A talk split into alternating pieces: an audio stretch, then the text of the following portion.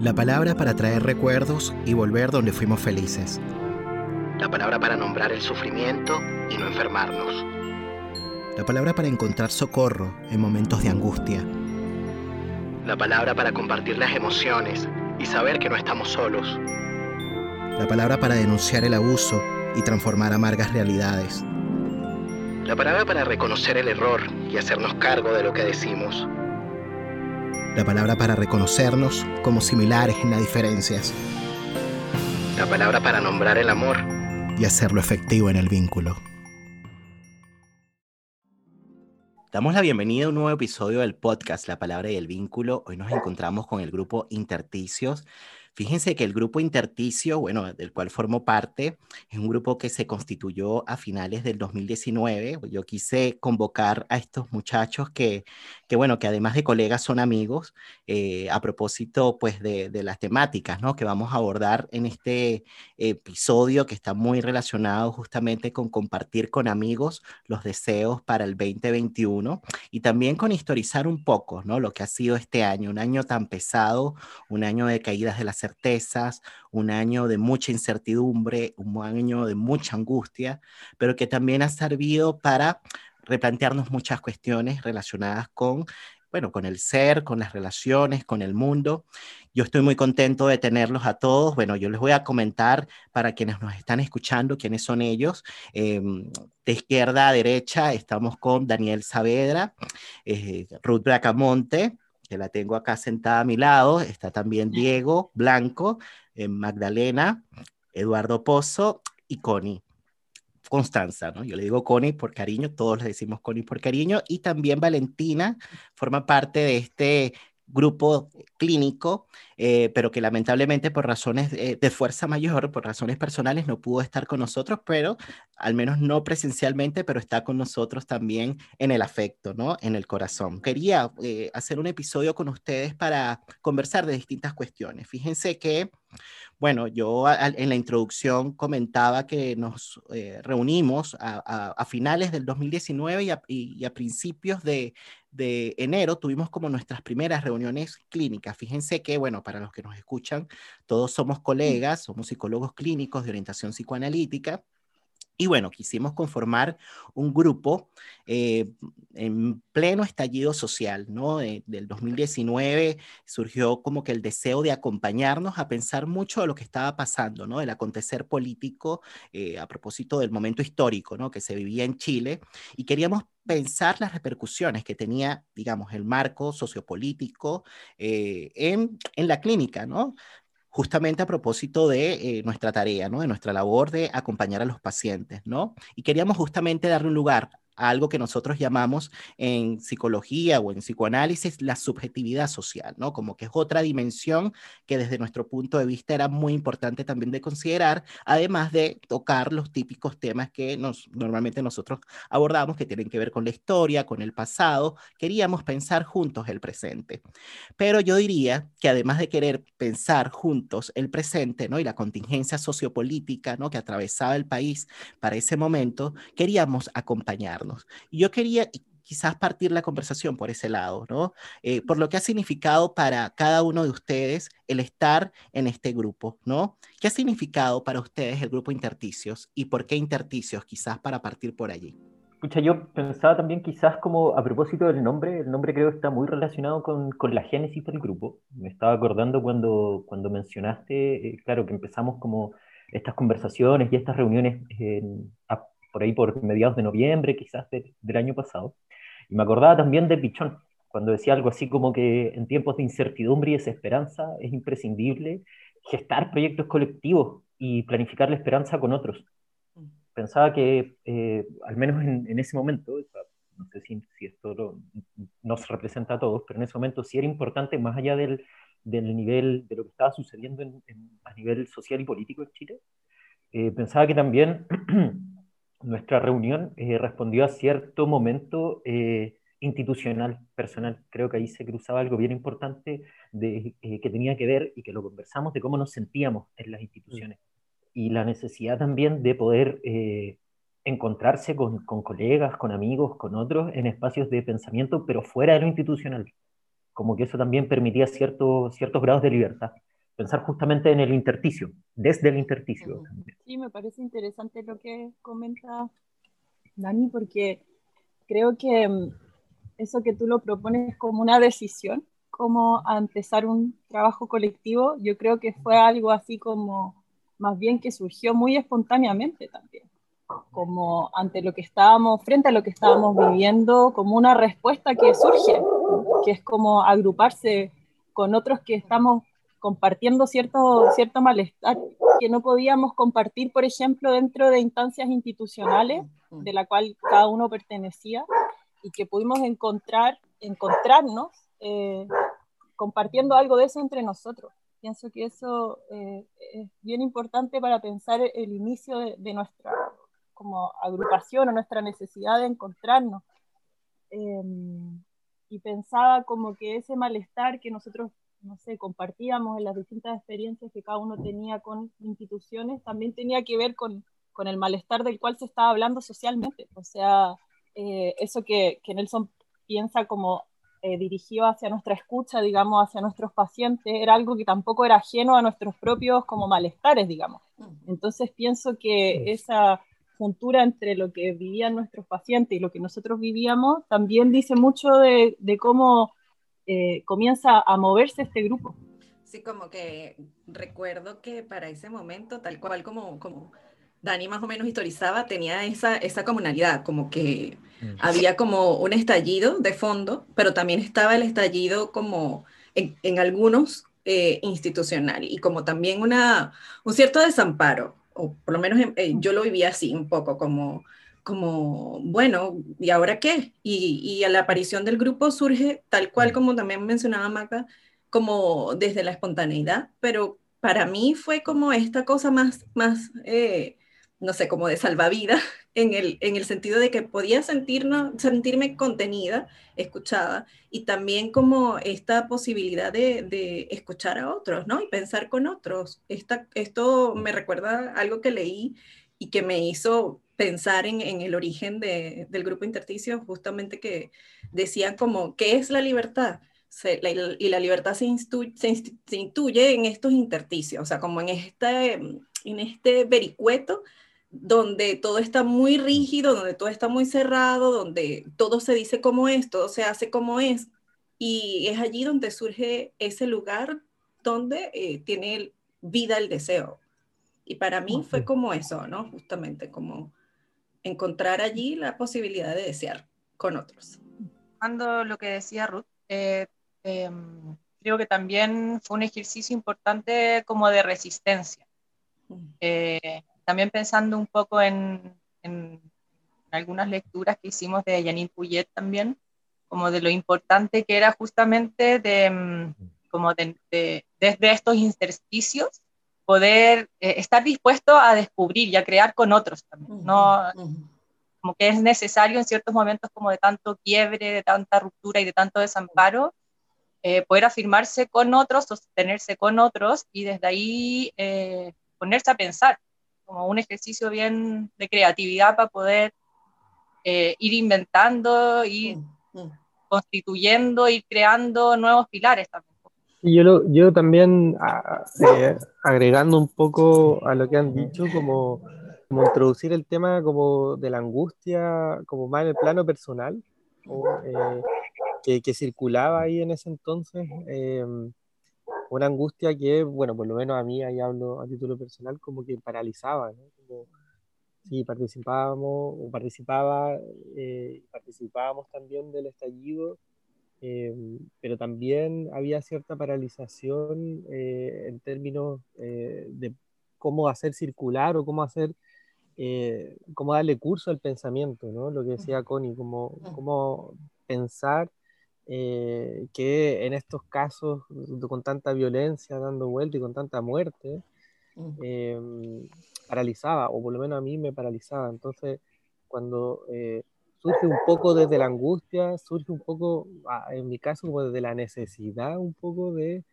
em, colectivizar algo de ese, de ese malestar y esa angustia que sigue habiendo eh, mm, mm. recuerdo, sigue habiendo angustia después de que iniciamos como esa, esta propuesta. eh, sin embargo, como algo más movilizado. Mm.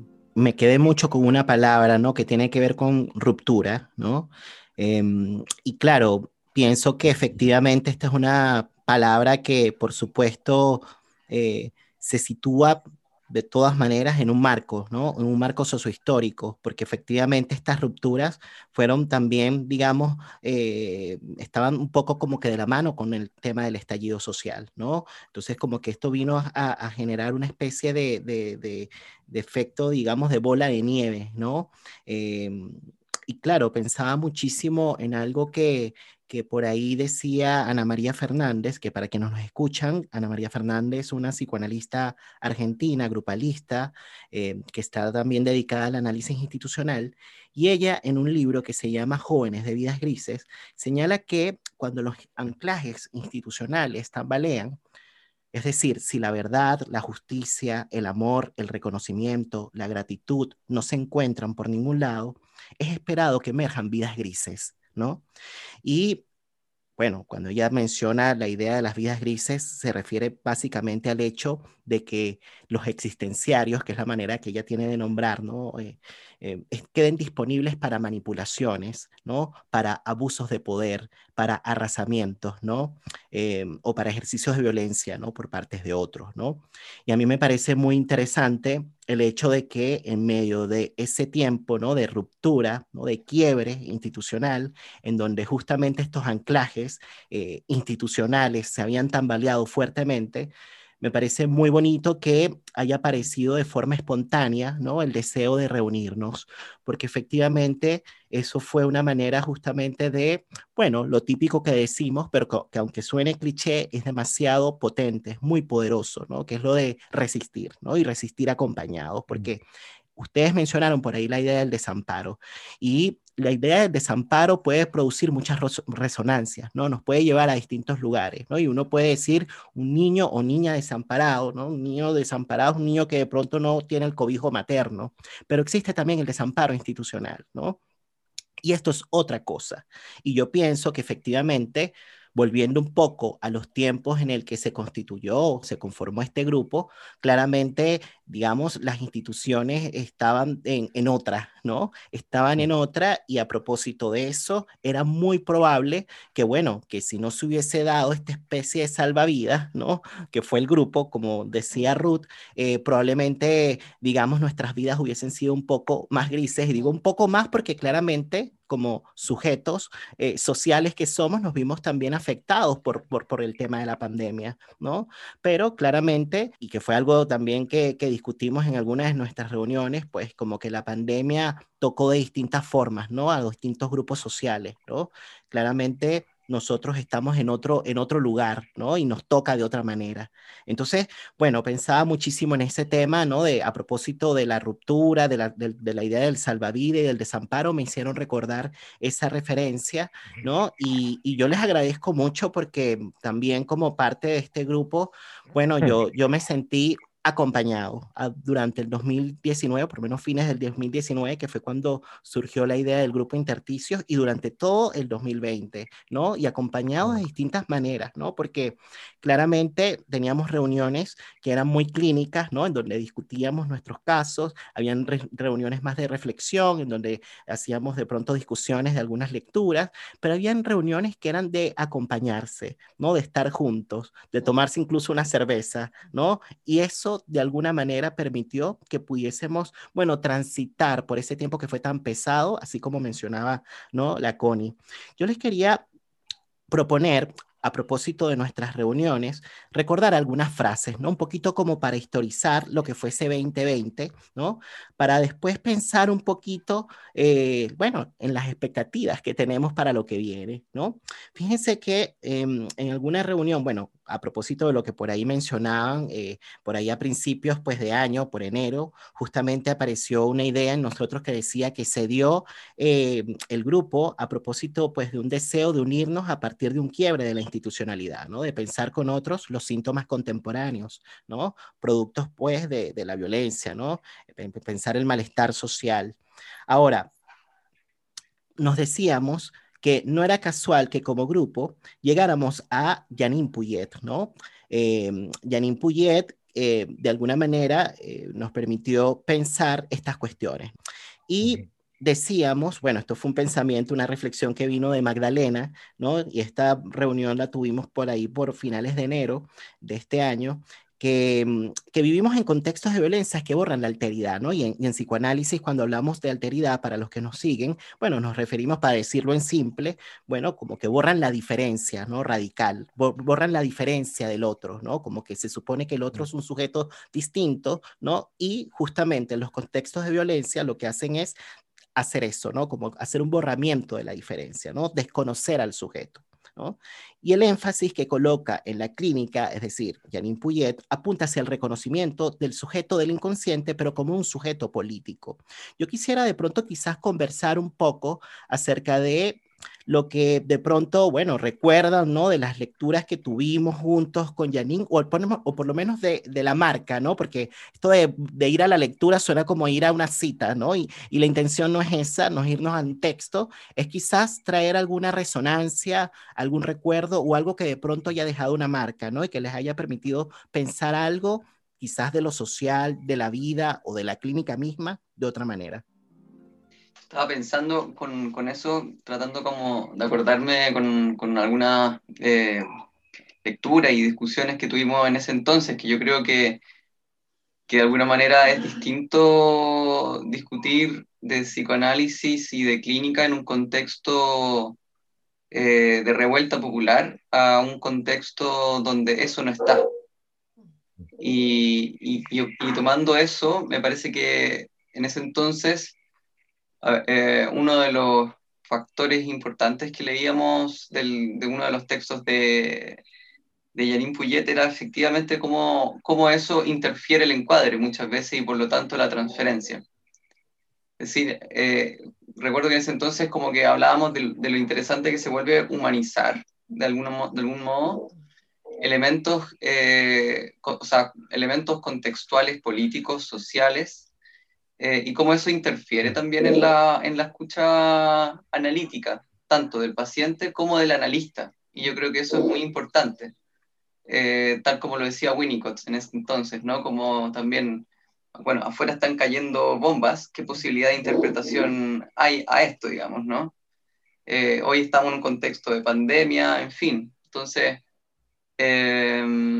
ha sido interesante, recuerdo que en ese entonces como poder pensar la clínica psicoanalítica desde autores latinoamericanos, ¿ah? eh, que traen una experiencia latinoamericana que no es la misma que la que sucede en, Europa. Y yo creo que ahí hay una, una diferencia radical, puesto que, la, que los caminos, las resistencias y, y, las escuchas analíticas que se han debido eh, trabajar y abordar eh, consideran elementos que eh, dependen mucho de cómo los, em, los pacientes de alguna manera eh, han recorrido eso, digamos. Se dejan afectar o son afectados o son violentados, en fin, ¿no? Me parece súper interesante lo que Janine Puyet ponía ahí porque era pensar la escucha en un contexto. Eh, me acordaba como en unas frases de su compilación que hace con con CAES, creo que es como violencia de Estado y psicoanálisis, eh, y que bueno, es un, texto que es muy situado, digamos, eh, que está escrito en un contexto en que están aconteciendo muchas cosas, y mm, incluir eso para pensar la escucha me parece muy interesante. Me acordé de, una frase que no sé si era tal cual, pero tenía que ver con, qué pasa cuando la realidad avasalla el espacio analítico. Eh, ¿Qué se hace ahí, digamos? Eh, cuando, esa, cuando la violencia ingresa, digamos, la realidad que está violentando ingresa al espacio. y ella habla de un concepto que, que, me quedó grabado que tenía que ver con los mundos superpuestos. Em, y cómo también, tomando lo que traía el Diego, cómo la única manera de, de, de trabajar no es con la transferencia, o sea, que no todo se trata de la transferencia eh, de, trabajar sobre lo reprimido cuando estamos en contexto en que la violencia se hace presente, ingresa al espacio. Entonces, me parece interesante eh, mm. no solamente como para tomarlo de referencia, sino que es seguir a alguien, a un analista, en este caso ella, eh, de cómo empieza a tensionar los conceptos y a pensar eh, qué poder hacer, digamos, en esos espacios. Ella habla de, propone nuevos conceptos, la interferencia, ¿cierto? Como otros elementos, pero más allá del aporte en particular, me pareció interesante seguir el recorrido de alguien que está viviendo una situación eh, violenta, digamos, y que intenta pensar, tensionar los conceptos psicoanalíticos y de la escucha, como para poder darle lugar también a lo social, eso, al menos como que son las marcas que me quedan a propósito de tu pregunta. Creo que añadiría también que eh, como que me recuerda también la, como la generosidad al momento de, de, plasmar eso a través de viñetas clínicas. Como que pensaba, eso a mí me, me parecía muy rico del... Eh, ay, subjetividad discontinua y psicoanálisis, si no me equivoco, era el, el, que estuvimos, uno de los que estuvimos trabajando, pero que en ese sí aparecían ejemplos clínicos muy ricos cuando hablaba de las opiniones en la clínica, de la función del testigo también, de cómo en el fondo esto que ella plantea, como estas nuevas conceptualizaciones que parecen de forma tan abstracta de repente, no sé, eh, la dinámica del 1 y del 2, por ejemplo, estos planos superpuestos, cómo ella logra también transmitirlos a través de, de un quehacer, de una praxis, eh, y con todo lo que implica, con todo lo que puede significar la exposición de hablar, no sé, de las opiniones en la clínica, en, por ejemplo, en el contexto de la clínica psicoanalítica. Me acordaba, por ejemplo, de, de nosotros también compartiendo nuestras viñetas, como a mm. propósito de eso, como y lo que nos pasaba, por ejemplo, no sé, escuchando a un paciente que había vivido algo que, que era muy cercano a lo que nosotros podíamos vivir en ese cotidiano, en ese momento, por ejemplo, en el contexto del estallido, y las cosas que nos pasaban como a cada uno. Entonces, recordaba como fragmentos. De hecho, me acordaba de una viñeta que compartió el Diego, por ejemplo, en esa, en esa reunión.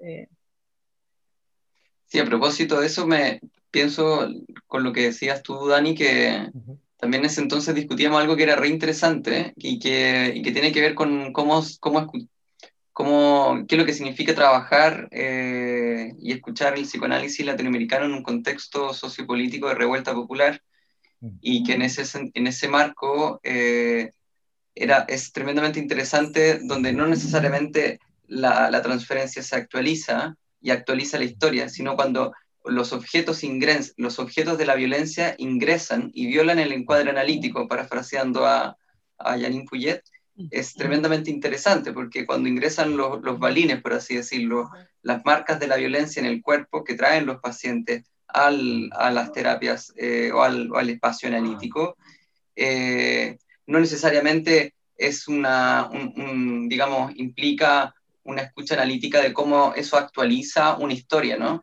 Sino más bien eh, cómo esa violencia histórica reproduce una verdad que muchas veces ha estado eh, invisibilizada en un contexto, en un país, en, en, en, un, en un, continente cuya historias eh, han sido duramente violentadas siempre y, naturalizadas, por lo tanto, ¿no? Como hay algo del psicoanálisis latinoamericano que eso que creo que viene a proponer este, y a escuchar de manera radicalmente distinta. No, no sé si mejor o peor, no, no, no, no va en ese, en, ese, en ese norte, sino como que marca una diferencia, pues, eh, entre lo que es el, el, psicoanálisis de, de, la, qué sé yo, de la época victoriana, ¿ah? o de, de, la época de Freud este, a, a, lo que es un psicoanálisis en un contexto chileno de revuelta popular. Cuando los objetos de la violencia ingresan al encuadre analítico, creo que eso es tremendamente interesante de qué lugar este, se le pueden dar cuando es algo tan real. Recordaba como, claro, lo de la interferencia a propósito de, de bueno, de esto distinto que, que que es el planteamiento de Janine, bien, bien como distinto a lo ortodoxo del psicoanálisis. Y claro, como, como entendiendo que justamente hay algo que irrumpe, en, en, eh, en mi caso es más el, la experiencia desde lo grupal, que si bien el grupo se presta justamente como para atraer o para visibilizar aquello que quizás se vive en lo individual como una experiencia única, como una experiencia que, que, que, bueno, en la que quizás uno se pueda asumir pensando que es, es solo desde lo individual, pero cuando vas al grupo y el grupo se presta de alguna manera o, aparece la grupalidad, entonces esto se vuelve como eh, más el aquí y el ahora. Y de alguna manera esto nos hace un sujeto distinto o ver eh, desde un lugar distinto esto que nos pasa, este malestar que nos pasa, o el conflicto, porque la vida es, es un conflicto, pero cuando efectivamente esto se, se traduce o se lee desde un lugar distinto, que yo creo que, que, por ahí un poco em, era el planteamiento de, de Janine con el tema de la interferencia, es como, ya va, aquí no hay una tabula rasa, aquí hay una, una persona que efectivamente hay, tiene un encuentro con un otro y eh, hay algo que pasa también en este espacio, en este momento, en este tiempo. Y yo creo que eso fue como bien potente, ¿no? A propósito también de lo que, por ejemplo, en mi caso estaba viviendo para, para el periodo en donde estábamos haciendo justamente esas lecturas, ¿no? Y la posibilidad de, recuerdo, de contener a grupos que estaban pasando por situaciones de, de, de, exigencia, porque todo tenía que continuar, por ejemplo, en ese contexto ya, ya unido con el tema de la pandemia, y donde yo también estaba atravesando por eso mismo y como que me hacía la pregunta, ¿no? Como que desde dónde está mi escucha, desde dónde está la contención, desde dónde leo o traduzco un poco este malestar.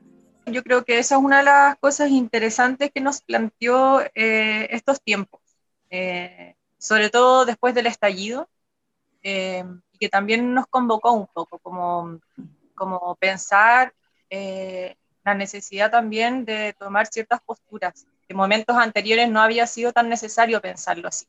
Pero creo que en momentos donde se cuela tanta violencia es que es muy necesario eh, tener que pensar en una postura más activa, que pueda reconocer esa violencia, que pueda hacerte testigo, eh, y, de, y, de, otra forma, de otra forma capaz que en momentos anteriores. Quería, quería agregar eso nomás, como, como una, una de las reflexiones también éticas que creo que han sido importantes en, la clínica actual, después de todo lo que, de, los últimos acontecimientos.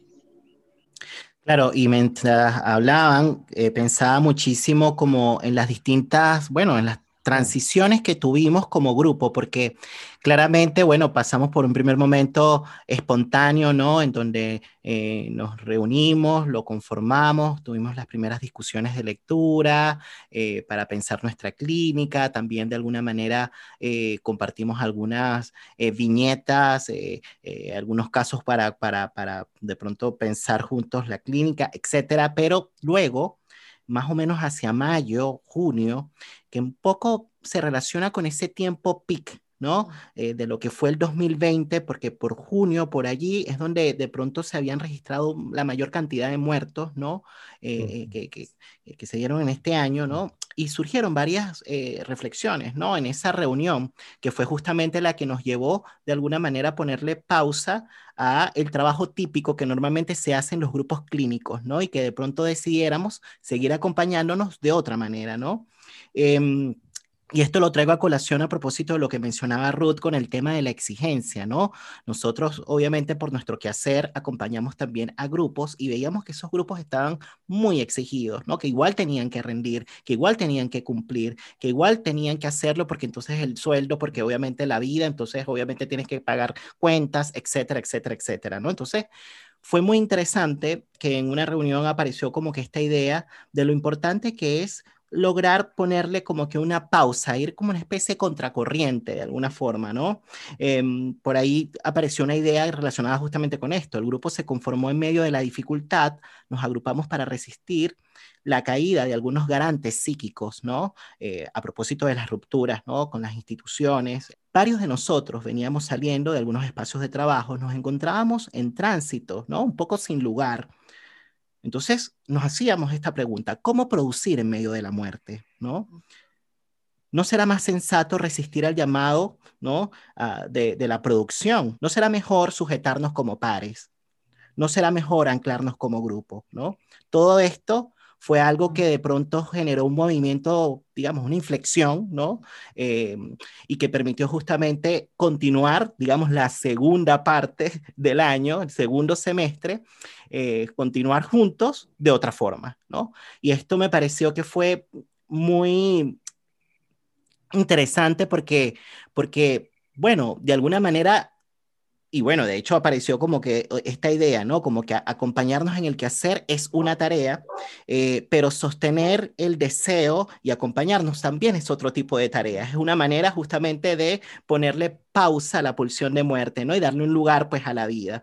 Yo digo que todo esto es interesante porque nosotros somos amigos, somos colegas, pero también, obviamente, conformamos un grupo clínico y que como grupo clínico tiene una tarea y podía ser muy fácil que pisáramos el palito, ¿no? Y que también de alguna manera reprodujéramos, que reprodujéramos eh, eso que de pronto estábamos viendo que pasaba en el afuera. Yo creo que eso sirvió como una medida protectora para nosotros, ¿no? Y es algo que les agradezco muchísimo porque la segunda parte o el segundo semestre del 2020 fue un semestre muy agotador, ¿no? Porque claramente ya las energías no estaban igual e igual teníamos que funcionar, igual teníamos que trabajar, igual teníamos compromisos. Así que les agradezco muchísimo por esa sensatez, ¿no? Que hubo, por esa decisión que tomamos y porque seguimos acompañándonos sin necesariamente perseguirnos porque se suponía que teníamos que hacer X o Y cosa, ¿no? Programada, ¿no? Habían otras cosas que eran vitales, ¿no? Y desde, y desde allí yo creo que el grupo de alguna manera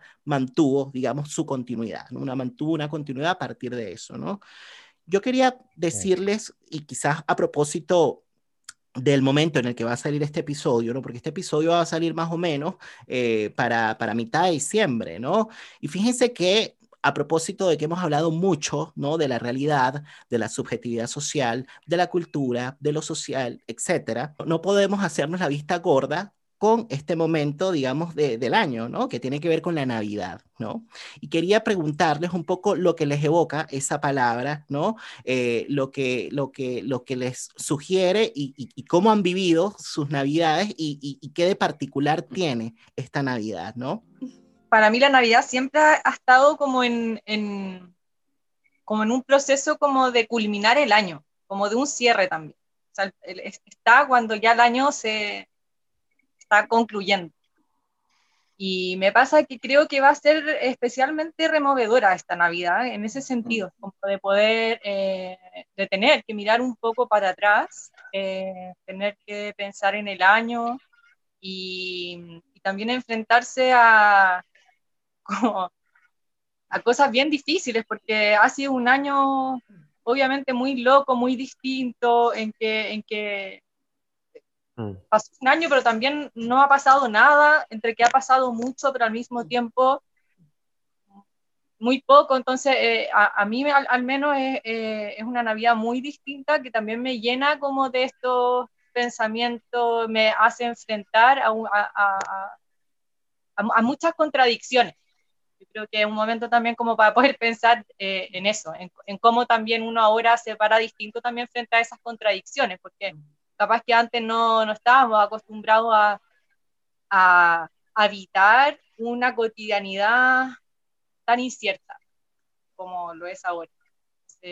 como que capaz que es una oportunidad también para pensar en cómo actualmente podemos pararnos frente, frente a, a, un contexto y a un entorno que se nos puede mover completamente de un día para otro. Eh, como que un poco esas reflexiones son las que se me vienen a la cabeza. Yo, sí, siguiendo como lo que decía la, la, la Connie ahí, eh, se me viene como el tema de término también, ¿no? Como el, cierre de algo y con eso también como todo el, el, el dolor y la muerte eh, que, que, hubo este año, ¿no? Inevitablemente también ahí tomando como el, el fin del año 2019 también, con el tema del estallido, ¿no? O sea, como que creo que eh, el, lugar eh, em, del término, de la muerte, como que vino a ser removido, ese significante, como que vino a ser removido profundamente desde finales del 2019, como em, primero desde, eh, de distintas maneras, primero desde una respuesta, digamos, como, como del Estado, de agentes del Estado, toda esa violencia de la que hablábamos antes, eh, eh, vino a instalar como una, una, una relación eh, de los y las chilenos con la muerte que estaba ahí, ¿no? que estaba muy a, la, a, la, vista, que estaba muy posible. ¿no? y después con lo de la pandemia en todo este 2020, como que, bueno, más aún, ¿no? Como y, si bien como el tema del término, el tema de la muerte siempre es importante, creo yo, como para darle eh, como una cuestión única al momento presente, también es necesario como poner un velo, creo yo, a eso que fue corrido brutalmente, insisto, primero desde la violencia de Estado y después desde este, este tema del virus. Entonces, eh, cómo eh, de alguna manera eh, hacer memoria con respecto a eso y reflexionar con respecto a a cómo esa corrida de velo con respecto a la muerte se nos vino tan encima y, qué pudimos hacer cada uno con eso. Sabes que, Eduardo, mientras decías esto, me recordaste una entrevista que tuve en el podcast con una invitada que se llama Alicia Núñez, que fue de los primeros episodios eh, del podcast de la palabra y el vínculo, y ella mencionó algo que sucedió, bueno, a propósito del 11 de septiembre, ¿no? El atentado a las Torres Gemelas. Eh, bueno, la importancia que tuvo, ¿no? Para, o lo importante que fue para los Estados Unidos eh, hacer rituales, ¿no? Para justamente darle un lugar a las muertes, ¿no? Para de alguna forma quizás eh, procesar bueno, un trauma colectivo, ¿no? Eh, y claramente me parece muy importante esto que estás diciendo, ¿no? Porque, bueno, quizá a propósito, bueno, de, muchas cosas que tienen que ver con lo comercial, ¿no? Evidentemente la Navidad también desliza algo que tiene que ver con lo comercial, más allá de que también tiene que ver con tradiciones, ¿no? Evidentemente, bueno, el, digamos, el mercado se ha servido, digamos, en las tradiciones para a partir de allí producir, digamos, capital, todo eso ya lo sabemos, pero al margen de todo eso, la Navidad también tiene que ver con, con, con, ciertos valores, ¿no? Como familiares, etcétera, y que obviamente van a cambiar, van a ser distintos en, en, diferentes culturas, ¿no? Por lo menos en el Caribe, porque creo que ellos creo yo que no es una cosa solo de Venezuela, creo que es muy propio del Caribe, como que estas fechas son muy significativas, ¿no? Y por eso traía esta temática, ¿no? Entiendo que por supuesto en el cono sur también eh, la celebran, pero tiene un valor distinto, ¿no? Como que no tiene el mismo significado. Y, y claro, digo todo esto porque efectivamente es muy fácil, a propósito de esta corrida del velo de la que tú hablabas, que, que bueno, que, que bueno, como la gente ha estado muy cansada de lo que fue este año, que haya como una especie de necesidad de obviamente de casi que de, de, de, de, un olvido maníaco, ¿no? Como una especie de, ojalá que, que, poner la mente en fiesta, en, en, comida, ¿no? Eh, en, compartir, en regalos, que, lo cual es esperado, porque en verdad ha sido un año muy pesado y la gente se quiere eh, refrescar, ¿no? Y eso puede significar quizás una salida, como decimos en la clínica, maníaca, en el sentido de que de alguna manera desconoce algo del dolor, ¿no? O desmiente algo del dolor. Entonces, es muy importante esto que traes tú, Eduardo, porque me parece que es una condición de posibilidad para eh, sanar, para procesar eh, unas heridas que se han dado en, el tejido intersubjetivo, en el lazo social, ¿no? En, en, la sociedad, ¿no? En su conjunto, ¿no? Entonces, mm. es necesario hacer rituales. Me parece que esto es muy importante. Chile se vio muy estremecido por el tema del virus eh, y bueno, muchas personas que quizás estén escuchando en este momento el podcast dirán, bueno, eh, no queremos hablar, no queremos escuchar más esto porque es mucha realidad. Y esto fue un poco también de lo que, de lo que fue difícil de este año, ¿no? Que fue como de mucho exceso de realidad y que necesitábamos una especie de, de ventanas, ¿no? Que nos permitiesen de pronto mirar otro paisaje, ¿no? Pero bueno, eh, sí, es importante compartir sentarnos a la mesa, comer con la familia o con los amigos, ¿no? O con las personas que sean cercanas, es necesario escuchar una música que sea favorita, es necesario bailar, es necesario distraerse, pero también es muy importante eh, recordar esto que, que, que, estamos diciendo, porque tiene que ver ya con un sentido de compromiso, bueno, social, de responsabilidad social, ¿no? Hay algo que quedó por allí interrumpido a propósito de la muerte y para que eso se pueda elaborar, bueno, yo pienso que eh, muchos, ¿no? Muchos tenemos que sumarnos, ¿no? Bueno, quería seguir quizás escuchando a los demás, ¿no? En relación a esta pregunta, por ahí habló Connie, Eduardo, no sé si alguien más quería compartir un poquito acerca de lo que les evoca esta palabra, Navidad. Eh, pucha, yo en realidad iba a ir para otro lado, me quedé un poco pensando en esto de, de los velos y el exceso de realidad. Pero pensaba también que hay otros velos que no se corren y que no, han, y que no se han corrido, digamos. Entonces pensaba, eh, claro, a propósito de la Navidad, que la Navidad efectivamente es un tiempo de reunión, de reunión familiar, independiente de la creencia o del, o, de las formas de consumo que tengan los grupos y las familias. Eh, pensaba también que, eh, bueno, que todavía hay presos políticos de la revuelta que están, eh, me parece importante a propósito de correr los velos, y pensando también que La Palabra y el Vínculo es un podcast muy escuchado, muy visto, y por lo mismo también me parece súper importante abordar acá ese tipo de temas. Mm. Hay presos políticos de la revuelta que no van a tener Navidad, que ni siquiera tienen, no les han formulado cargos. Hay gente que lleva un año presa y no le han formulado cargos. Están presos sin saber por qué. Mm. Entonces, como que también me pasa, eh, claro, por una parte, eh, me, parece bien esta como ventana para poder respirar un poco, digamos, para poder ventilar la, pandemia. Efectivamente, creo que eh, por ahí también tienen que ver con ciertos ritos que nos permitan pensar el paso del tiempo, para que no sea todo igual. También dentro de todo esto me, me, parece que algunas formas de consumo en la pandemia han cambiado. No digo que todas, ni de todo el mundo, pero si hablamos respecto, por ejemplo, al, en términos económicos, hay formas de consumo que han cambiado. Pero también me parece que, eh, porque partimos un poco hablando del estallido también y de cómo, de, cómo hay gente en realidad eh, que está presa desde noviembre, octubre del año pasado, sin cargos. Entonces, ante esa situación como que me, me resulta también muy difícil pensar como en términos eh, más, más, festivos, digamos, más, más, alegres, la posibilidad de reunión también, como que me, eh, me cuesta.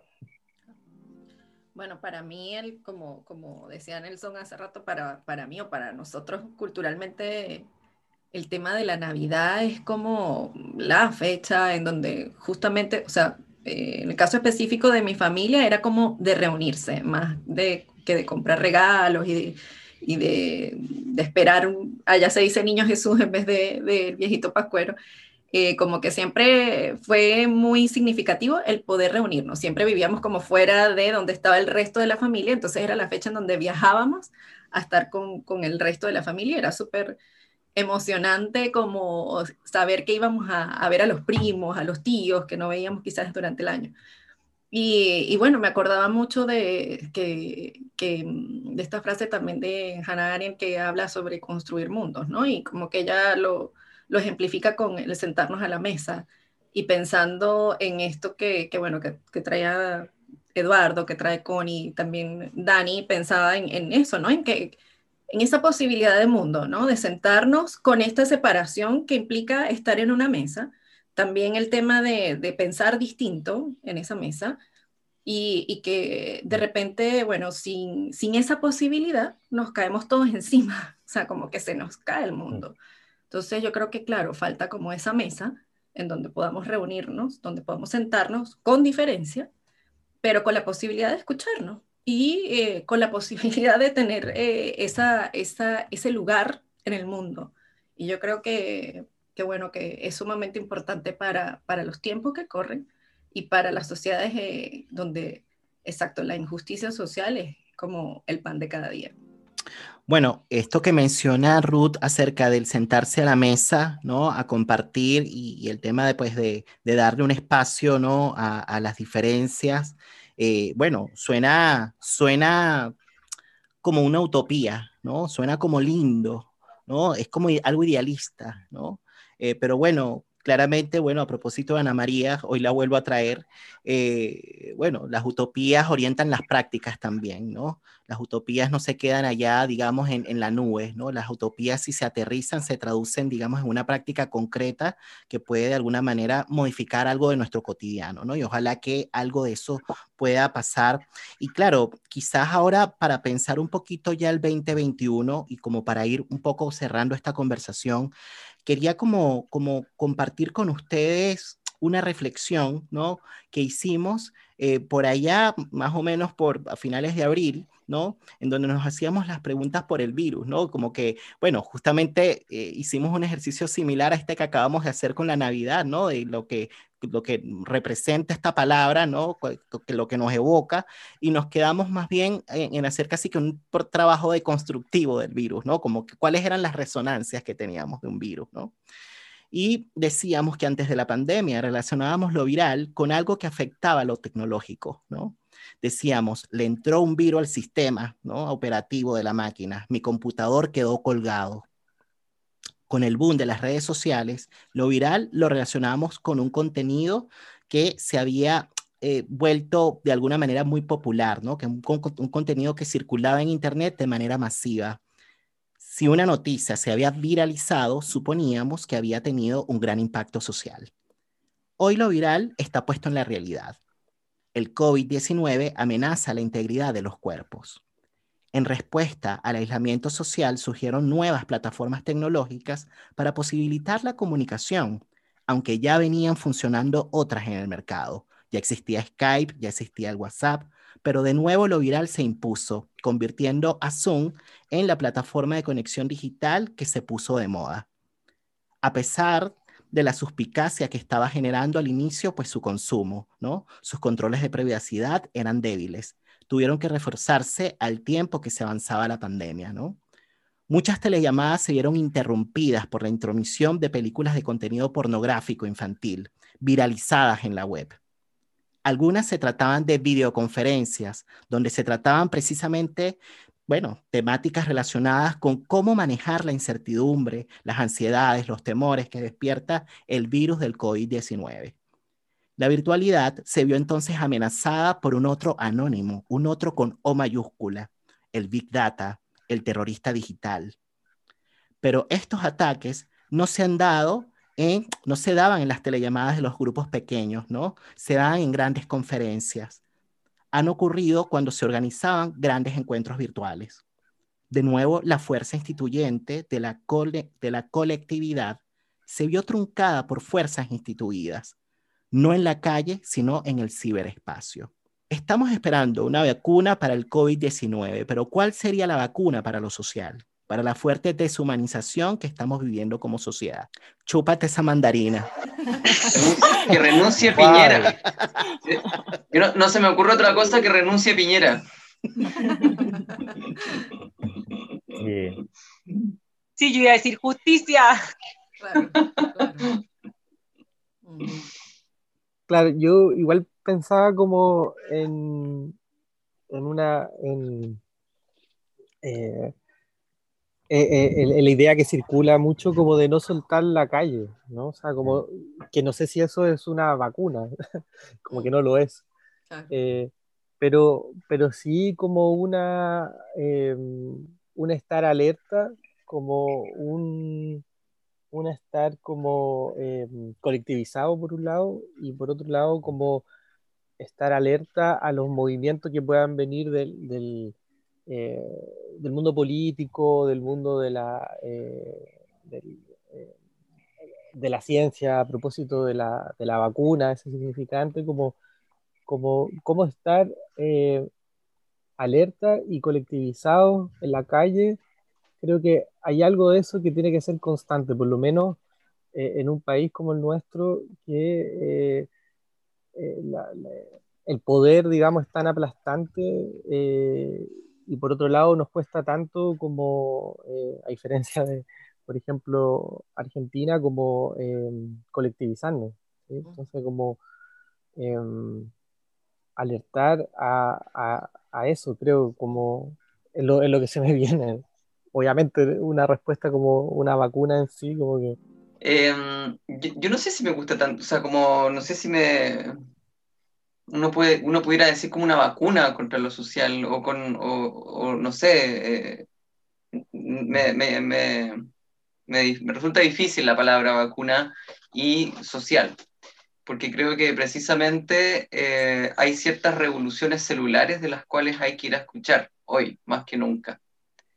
Y, en ese sentido, eh, el cuerpo social, pongámoslo en, eso, en ese término, más que ser vacunado, tiene que hablar y dejar de ser sometido a una ley y ideología que lo someten a tal punto que lo terminan por, eh, bueno, por ser usado, pues, ¿no?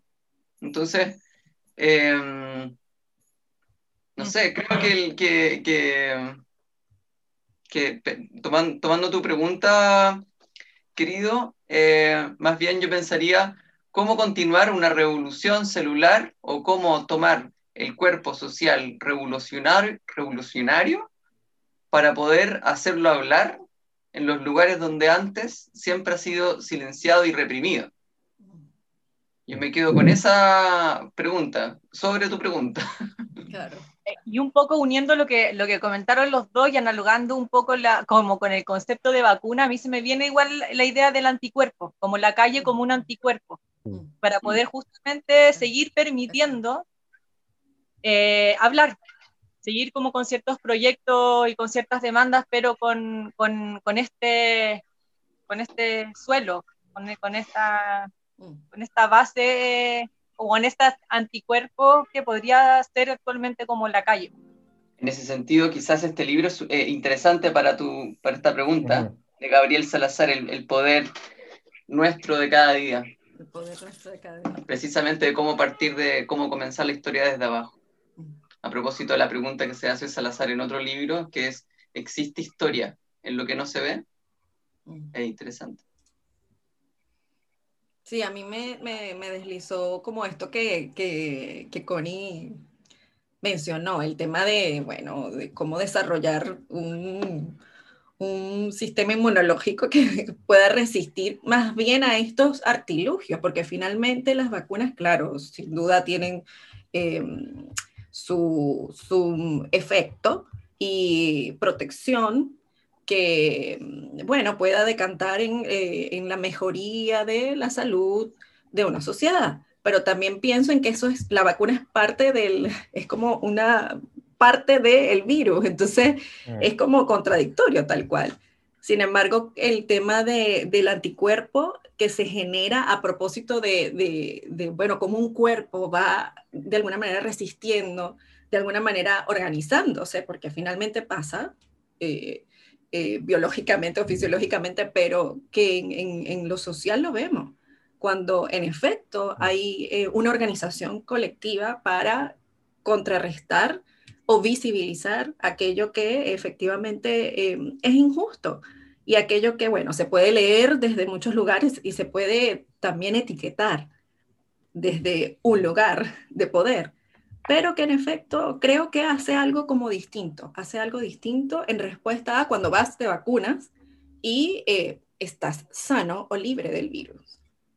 Mientras los escuchaba, recordaba a Pilar, eh, Pilar Errázuriz, eh, y ella escribió un texto, bueno, que para quienes nos escuchan lo pueden encontrar, está disponible en la página de la Sociedad Chilena de Psicoanálisis del ICHPA, eh, está en, una revista que se llama Gradiva, y ella habla, bueno, fíjense que, bueno, Pilar lamentablemente ya no está con nosotros, dejó de estar en el 2018, y ella escribió para el 2017 un texto que tiene que ver, digamos, con esta idea de, bueno, no voy a parafrasear porque no me viene el título exacto, pero era algo así como que en aquel momento ya hablaba de pandemia, como con el, como con, con el aislamiento, ¿no? Y como con la depresión, ¿no? La nueva pandemia, decía. Y, eh, y bueno, a partir de eso empezó a, a, hacer como una interrogación en torno al tema de la pulsión de muerte, ¿no? Y, y, y qué función cumple o no. Bueno, una serie de cosas muy interesantes, pero ella decía justamente que era muy importante el tema pues del encuentro, ¿no? Eh, como para poder justamente eh, darle un poco como que la vuelta, ¿no? A, ciertas pasiones que son muy tristes, ¿no? Eh, y que están muy del lado, digamos, de lo que, digamos, produce pues la soledad, ¿no? Y en esa misma línea ¿no? de, de, pensamiento, eh, Ana María Fernández también mencionó, y esto también lo, lo, lo señaló en este podcast, que que bueno, que como que una manera pues de, de, de, resistir es justamente armando comunidad, ¿no? Pero para quienes nos oyen, eso puede sonar así como que, bueno, armar comunidad con, los vecinos, ¿no? Como que es como que lo primero que surge en la cabecita, ¿no? Como que la primera idea, idea que se desliza es esa, armar comunidad con los que están de, pronto en mi comuna o en mi sector o, en mi urbanización. Puede ser eso, pero también tiene que ver con muchas otras cosas, ¿no? Y ella decía que es muy necesario unir inteligencias, ¿no? Para poder crear lo común. ¿no? Eh, crear maneras pues de, encontrarnos, porque son las afectaciones las que van a permitir justamente, bueno, cuando ella dice las afectaciones, lo que quiere decir con esto es que se produce de alguna manera como ciertas intensidades, ¿no? Afectivas, ¿no? Que surgen producto del encuentro, que son las que van a permitir luego que se cree un modo particular de respuesta, ¿no? Y que ese modo particular de respuesta se convierta en un accionar político. Y para quienes nos oyen, esto no lo digo necesariamente en el sentido, digamos, que normalmente con, con, lo que relacionamos la política, ¿no? Como con estas personas que están de pronto en la administración pública o en la institucionalidad pública, ¿no? La política en el sentido de pronto quizás justamente, ¿no? De resistir cuestiones que nos arrasan, ¿no? Y bueno, todo esto lo digo porque me, me, parece muy importante estas palabras, ¿no? retomar calle eh, eh, y, bueno, y, esta vuelta que le dio Connie, ¿no? De pensar la calle y el encuentro como una especie de anticuerpo em, y, y, de cómo reforzar un poco, ¿no? El sistema inmunológico que en este caso tiene que ver con nuestros afectos, con nuestras emociones, ¿no? Con las pasiones, que obviamente que a pesar de lo mortífero que pueda estar el ambiente o el mundo, que aparezca, digamos, algo de la esperanza, un poco a propósito de lo que mencionaba por ahí al inicio Daniel, ¿no? Que algo de la ilusión, ¿no? Del porvenir pueda aparecer justamente a propósito de encontrarnos con el, con el otro, ¿no? Y ese otro puede ser no necesariamente me quedo que me voy a encontrar con 100 mil personas o con 100 o con 50 personas. Ese otro puede ser, bueno, cualquier persona significativa, cualquier persona eh, eh, cercana, pero bueno, también por supuesto puede ser, digamos, eh, un otro social, digamos, que es un poco lo que desde donde emergieron muchas cosas a propósito del estallido social, ¿no? O sea, no circunscribirlo solamente a nuestros vínculos más próximos, porque es muy fácil encontrarse con nuestros vínculos más próximos, ¿no? También abrirlo, digamos, al campo más de lo social, ¿no? Y ahí dar un salto, ¿no? Yo pienso que esto es lo que produce de alguna manera algo de la esperanza, ¿no? Y, y bueno, me parece muy interesante. Y quizás volviendo a la idea de lo próximo, ¿no? Y al, y al grupo Interticios, este podcast se llama La palabra y el vínculo para rendir homenaje a las personas que son significativas, ¿no? Para mí, ustedes son unas personas muy importantes, por eso las quería invitar a, a este eh, programa. Les agradezco mucho que hayan estado acá, que hayan vencido la barrera de la timidez con las cámaras, con la grabación, con lo que significa pues la exposición. Pero, pero bueno, les agradezco mucho no solamente por esta conversación que tuvimos, eh, sino por, por todo lo que hablamos, ¿no? Que, tiene que ver con, con el modo en que nos hemos sabido acompañar de distintas maneras. Y yo pienso que eso es lo que ha permitido justamente que podamos de a momentos, ¿no? Oxigenarnos y seguir, oxigenarnos y seguir, porque realmente fue difícil. Les agradezco a todos, por supuesto, a cada uno podría decirle algo eh, distinto, ¿no? Porque pienso que cada uno de alguna manera, bueno, me, me, me, me, ha entregado algo muy específico, ¿no? Como, como, como con cada uno tengo una conexión eh, distinta, obviamente, independientemente de que esto sea un, un, podcast que todo el mundo pueda escuchar, o que la gente pueda escuchar, para no poner todo el mundo, pero independientemente de que esto sea un podcast que lo puedan escuchar, hay cosas que evidentemente se quedan en el espacio de lo privado, ¿no? Y eso se los diré personalmente, ¿no? Fuera, fuera de episodio, pero sí quería darles las gracias a, a todos y quería en especial también darle las gracias a Ruth, porque Ruth ha estado a lo largo de todo este año eh, acompañando también de manera muy especial, acompañándome de manera muy especial y también ha sido de alguna manera un soporte importante también para la creación de todo este programa, ¿no? Fíjense que em, siempre, digamos, como, como, bueno, yo a veces he dicho que Ruth también es mi manager, yo lo digo así, porque me ayuda como a pensar muchas cosas que son importantes, ¿no? Como detalles que son importantes como para poder de alguna manera, bueno, tomar algunas decisiones, etc y pienso que, que, bueno, que, que, detrás del podcast, yo pienso que Ruth tiene, digamos, un, lugar importante, ¿no? Como que es una persona que ha estado allí. Así que muchas gracias, de verdad. Y bueno, de esta manera vamos a dar cierre, pero yo antes de eh, cerrar el episodio quería de pronto devolverles la palabra. Yo no sé si querían decir algo para despedirnos. Agradecer tu podcast, Nelson. Eh, si bien no he podido obviamente escuchar todos los capítulos como quisiera, eh, creo que es un aporte tremendo frente a lo que hemos estado hablando, frente a tanta situación como de desconocimiento, poder generar desde ahí como nuevos conocimientos. Entonces, poder también eh, bajar un poco eh, ciertos asuntos que a rato están más en, en, en los divanes los libros y en la academia, poder bajar algunas conversaciones y hacerlas dialogar también eh, con otros. Me parece que ha sido un aporte muy, muy interesante, así que muy valorable. Espero que continúe, que se le pueda dar cierta continuidad y, y eso, pues. Muchas gracias, creo que ha sido muy bueno la palabra y el y gracias por la por también la compañía. Aprovecho a agradecerles a, a, todos. Eh, ha sido súper importante para poder ir sobrellevando estos últimos tan, tan complejos. Así que eso, un besito, gracias. Yo me quería sumar a las palabras de, de Connie. Eh, agradecer el espacio, agradecer también la, agradecerte a ti en particular el espacio, y de forma más amplia también eh, agradecerles al, grupo Intersticios por la compañía, por el acompañamiento. Eh, me parece también que, eh, que si algo, creo que si, algún aprendizaje, o uno quizás de los aprendizajes que pudimos sacar del confinamiento y del encierro es que el distanciamiento tendría que ser físico, no social. Entonces pensaba también que, claro, que el, grupo y que también este espacio nos, nos muestra justamente eso, incluso en condiciones muy desfavorables, se puede facilitar espacios para encontrarse, para pensar, para reunirse, para acompañarse también. Creo que también lo, creo que esto también es un espacio de, de harto afecto. Entonces, eso.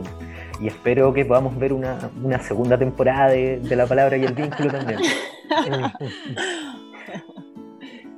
eso, eso iba a decir, como, como eso, como, como de afectación, justo a propósito, tomando las palabras de Ana María que traía Nelson, como eso, como que para mí ha sido como un grupo, un grupete de, de afecto y, bueno, un sostén, eh, lo puedo decir con todas las letras, un sostén que, que bueno, quizás eh, sin, sin mucha elaboración, decir que he sido contenida y y ha sido como que con palabras sí, pero también con acciones y también como con estos encuentros que, que bueno, uno muchas veces no dimensiona lo que pasa eh, inconscientemente. Así que soy agradecerle también a, a Nelson por, por, su cariño, mm. por su compañía, su apoyo y bueno, que, estoy muy contenta de lo que es este espacio de la palabra y el vínculo, de verdad que más que un aporte ha sido como que este lugar para justamente... Eh, situar lo que nos pasa desde, desde muchos lugares, como, como decía Connie, y, y poder eh, de alguna manera, eh, bueno, reprimir tanta, tanta, tanta catástrofe subjetiva. Así que eso. No, no vamos a hacer como Viña, no vamos a hacer como Viña. Hubiera sido un gran cierre. Espacio, espacios de intimidad no tan, no tan, no tan externos. No, manso cierre de temporada. Por favor, con la casa, nada más. Yo también quería agradecer a Nelson repente empujarnos, bueno, al grupo en general, en verdad la función del grupo es mucho más fácil movilizarse con otros que solo, así que gracias por esos empujes eh, que de repente nos hacen salir de nuestra zona de, de confort, se agradece. Y pensaba también, pues claro, como eh, esta idea de la vacuna es tan como individual, tan en un cuerpo, y creo que algo que ha traído, no sé, desde estallido y luego la pandemia es como la posibilidad de hacer cuerpo con otro.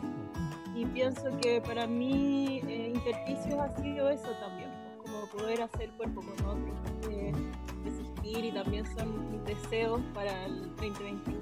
que eso siga ahí, que sigamos despiertos. Eh, y eso, más que agradecida del espacio. Y gracias, querido Nelson, creo que haces un trabajo enorme con, bueno, yo te lo he dicho, la palabra y el vínculo creo que es formidable cómo le da lugar eh, concreto al pensamiento, un pensamiento latinoamericano, que eso no, literalmente no, casi no hay. Y creo que lo que, lo que estás haciendo es, es, es precisamente hacer algo de memoria y de trabajo de pensamientos eh, clínico latinoamericano y eso te lo agradezco enormemente y bueno, em, aprovecho para mandar un saludo ahí a la, a la Vale y a Guadalupe, que nos van a estar viendo. sí, Es cierto, es cierto, para ese momento van a estar viéndolo. Miren, bueno, más que agradecido, agradecimientos para allá y agradecimientos para acá, bueno, agradecimientos para todo el mundo. y bueno, vamos a, ir cerrando y bueno, eh, son colegas, pero también son amigos, gracias de verdad, pero yo también creo que, que, bueno, por ahí apareció en algún momento la idea de Chile, Latinoamérica, etcétera, ¿no? Y pienso que, que de alguna manera qué bonito sentirse parte, ¿no? De un país, ¿no? Qué, sentir, qué bonito sentirse eh, perteneciente, ¿no? A algo y yo pienso que eso también tiene mucho, digamos, yo, yo lo siento y, lo vivo y es una consecuencia justamente de que me, de, de, de, que, bueno, de que, de que me han dado un lugar, ¿no? Y, o de que nos han dado un lugar y, les agradezco mucho, ¿no?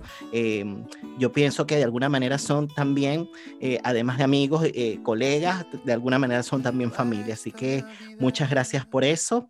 Y bueno, de esta manera damos cierre al nuevo episodio de La Palabra y el Vínculo, em, un episodio especial que teníamos de alguna manera pensado para estas fechas decembrinas, eh, bueno, para pensar justamente con personas queridas lo que ha sido pues este 2020 y también compartir nuestros deseos para el 2021.